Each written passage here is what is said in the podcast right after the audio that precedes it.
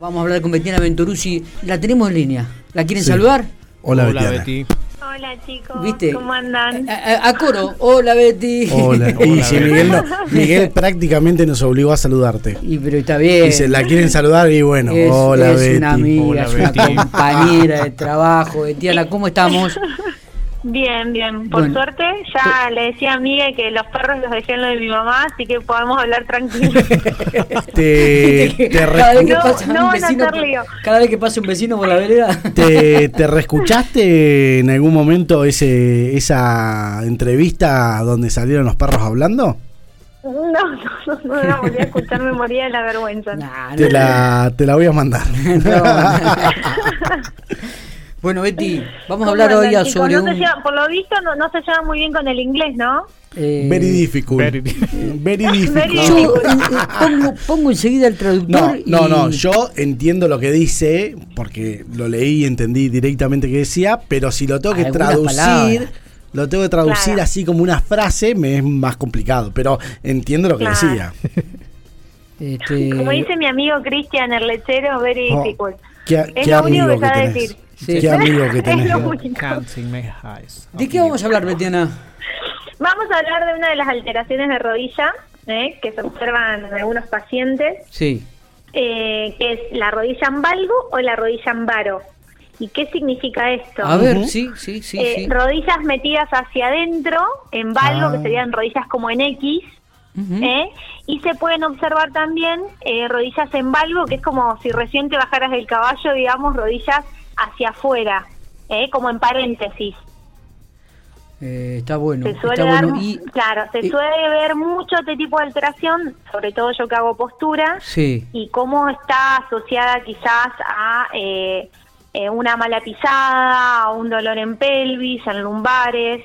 Eh, por ahí el paciente viene directamente con un dolor lumbar y demás, pero cuando analizo su, su postura y veo sus rodillas, o hay o una demasiada rotación interna de las rodillas hacia adentro o hacia afuera. Generalmente el hombre es un poco hacia, hacia afuera y la mujer es hacia adentro. Mirá no vos. siempre es así, Eh, ¿no? pe- Pero Digo, esta- estaba recordando cuando uno trabajaba en la, en la escuela, digo que cuando Ajá. íbamos a educación física a observar la clase del profesor, este, veíamos muchos chicos correr con muchas dificultades y, y quizás Con hasta te diría, sí. y hasta te diría presentando ese tipo de, de- de- de casos, ¿no? Eh, Sí. Me Eh, parece que es, ahora es lo muy que se importante analiza mucho Sí. es muy importante. pre- Eh, prestar atención sobre a la todo edad. lo que se an- a la edad, Claro. sí. Eh, obviamente que mientras más chica sea la persona, mayor facilidad va a haber para corregir ese genuvalgo o genuvaro. Eh, a medida que van pasando el, que va pasando el tiempo y la edad, eh, esa articulación de la rodilla se va desgastando o en la zona interna o en la zona externa, ¿eh? porque uno va a comprimir más zona menisco interno y otro más menisco externo. Entonces, a través del tiempo eso genera, va a generar una artrosis, un acortamiento de ese ligamento, un alargamiento del ligamento, eh, eh, digamos, eh, del otro ligamento. ¿eh? Uno genera compresión interna y el otro compresión externa. Entonces, si eso se sostiene a través del tiempo, va a generar una artrosis o dolor de rodilla o acortamiento de esa cadena muscular. Eh, y hoy lo que quería decirte es justamente eso que me decías de que cuando corren hay personas que quizás estáticamente no vos ves y no tienen una tendencia al valgo o al varo, hacia adentro o hacia afuera, pero dinámicamente cuando empiezan a correr eh, esa rodilla se va hacia, el- hacia interno o hacia externo.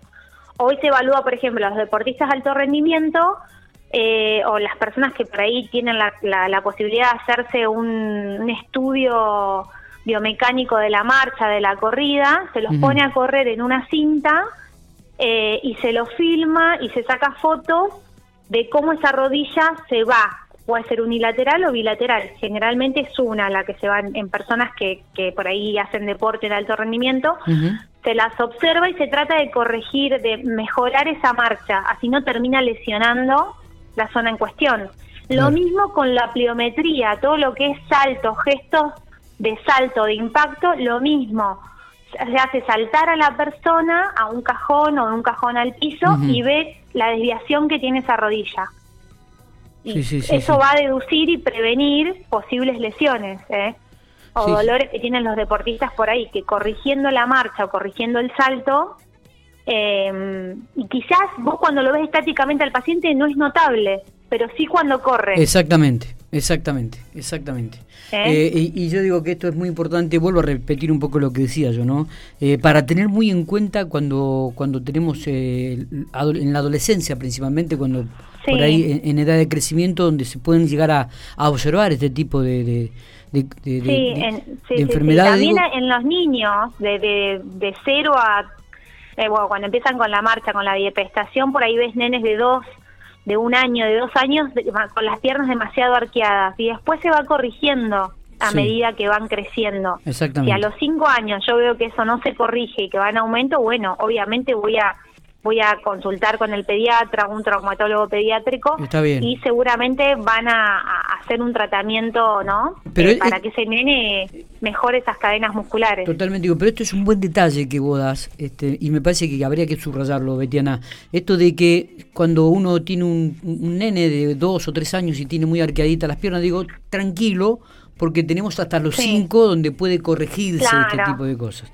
a partir de esa edad, digo, cuando uno empieza ya la primaria, ahí sí comenzar a ver algún pediatra y, o algún especialista en el tema, ¿no? Sí, algún especialista en pie, en pisada y demás. sí, sí, sí, sí. Está bien. Y bueno, y, lo que se observa mucho es cómo eso interfiere también en la pisada o, en, o puede dar un dolor eh, a nivel más arriba, en columna, eh, en pelvis. Betiana, digo, ¿y esto se corrige con, cómo se corrige ya este, una persona, un adolescente, un joven o una persona adulta? ¿Cómo, ¿Cómo se va corrigiendo? ¿Cómo se puede llegar a corregir? Se puede corregir eh, desde RPG, eh, estabilizando de vuelta la pisada de ese paciente, estabilizando y evitando compensaciones a través de posturas con respiraciones trabajando esas cadenas musculares acortadas. Obviamente yo voy a evaluar el paciente, voy a ver si tiene un valgo de rodilla o un varo y voy a analizar a ver qué cadenas musculares tiene acortadas y voy a trabajar sobre eso ¿eh? a través de ejercicios y a través de autoposturas. Nosotros trabajamos con posturas. Eh, posturas el paciente acostado, el paciente parado, ¿eh? pero el paciente tiene que eh, tratar de sostener la postura contraria, digamos, sin compensaciones arriba, digamos, sin compensaciones más arriba. O sea, es como que nosotros trabajamos siempre todo en forma global, ¿eh? porque todo está conectado por a través de cadenas musculares. No es que un músculo funciona aisladamente. Está, Entonces, porque el músculo busca la adaptación y la compensación para evitar el dolor. Entonces, por ejemplo, yo tengo un dolor de rodilla, pero voy a compensar para arriba y para abajo para evitar el dolor de rodilla. Perfecto. Entonces, eh, trabajamos como un todo, no solamente vamos ahí. Eh, pero bueno, observar y saber que por más que yo sea adulto y tengo demasiado un valgo de rodilla, bueno, voy a tener que ir al gimnasio y trabajar determinada cadena muscular o voy a tener que trabajar en un gimnasio terapéutico con un kinesiólogo o con RPG. Siempre se puede mejorar y demás. Quizás no puedo lograr un cambio morfológico de la forma, pero sí por ahí aliviar esa cadena muscular para evitar dolor. Está. ¿Eh? Excelente, me parece muy bien. Siempre decimos que no es lo mismo trabajar un paciente joven que un paciente más grande, ¿no? Claro, claro. Digo, eh, por ahí no se ven cambios morfológicamente eh, rápidos, pero sí por ahí de sintomatología, de dolor disminuye. Está bien, está bien. es bueno tener en cuenta esto, hay que estar muy, atención, muy atentos a los padres que tienen chicos adolescentes y a los adultos, bueno, acercarse a un profesional para ver de qué manera puede aliviar un poco el dolor o este, algunas consecuencias que puede traer este tipo de causas eh, en un futuro.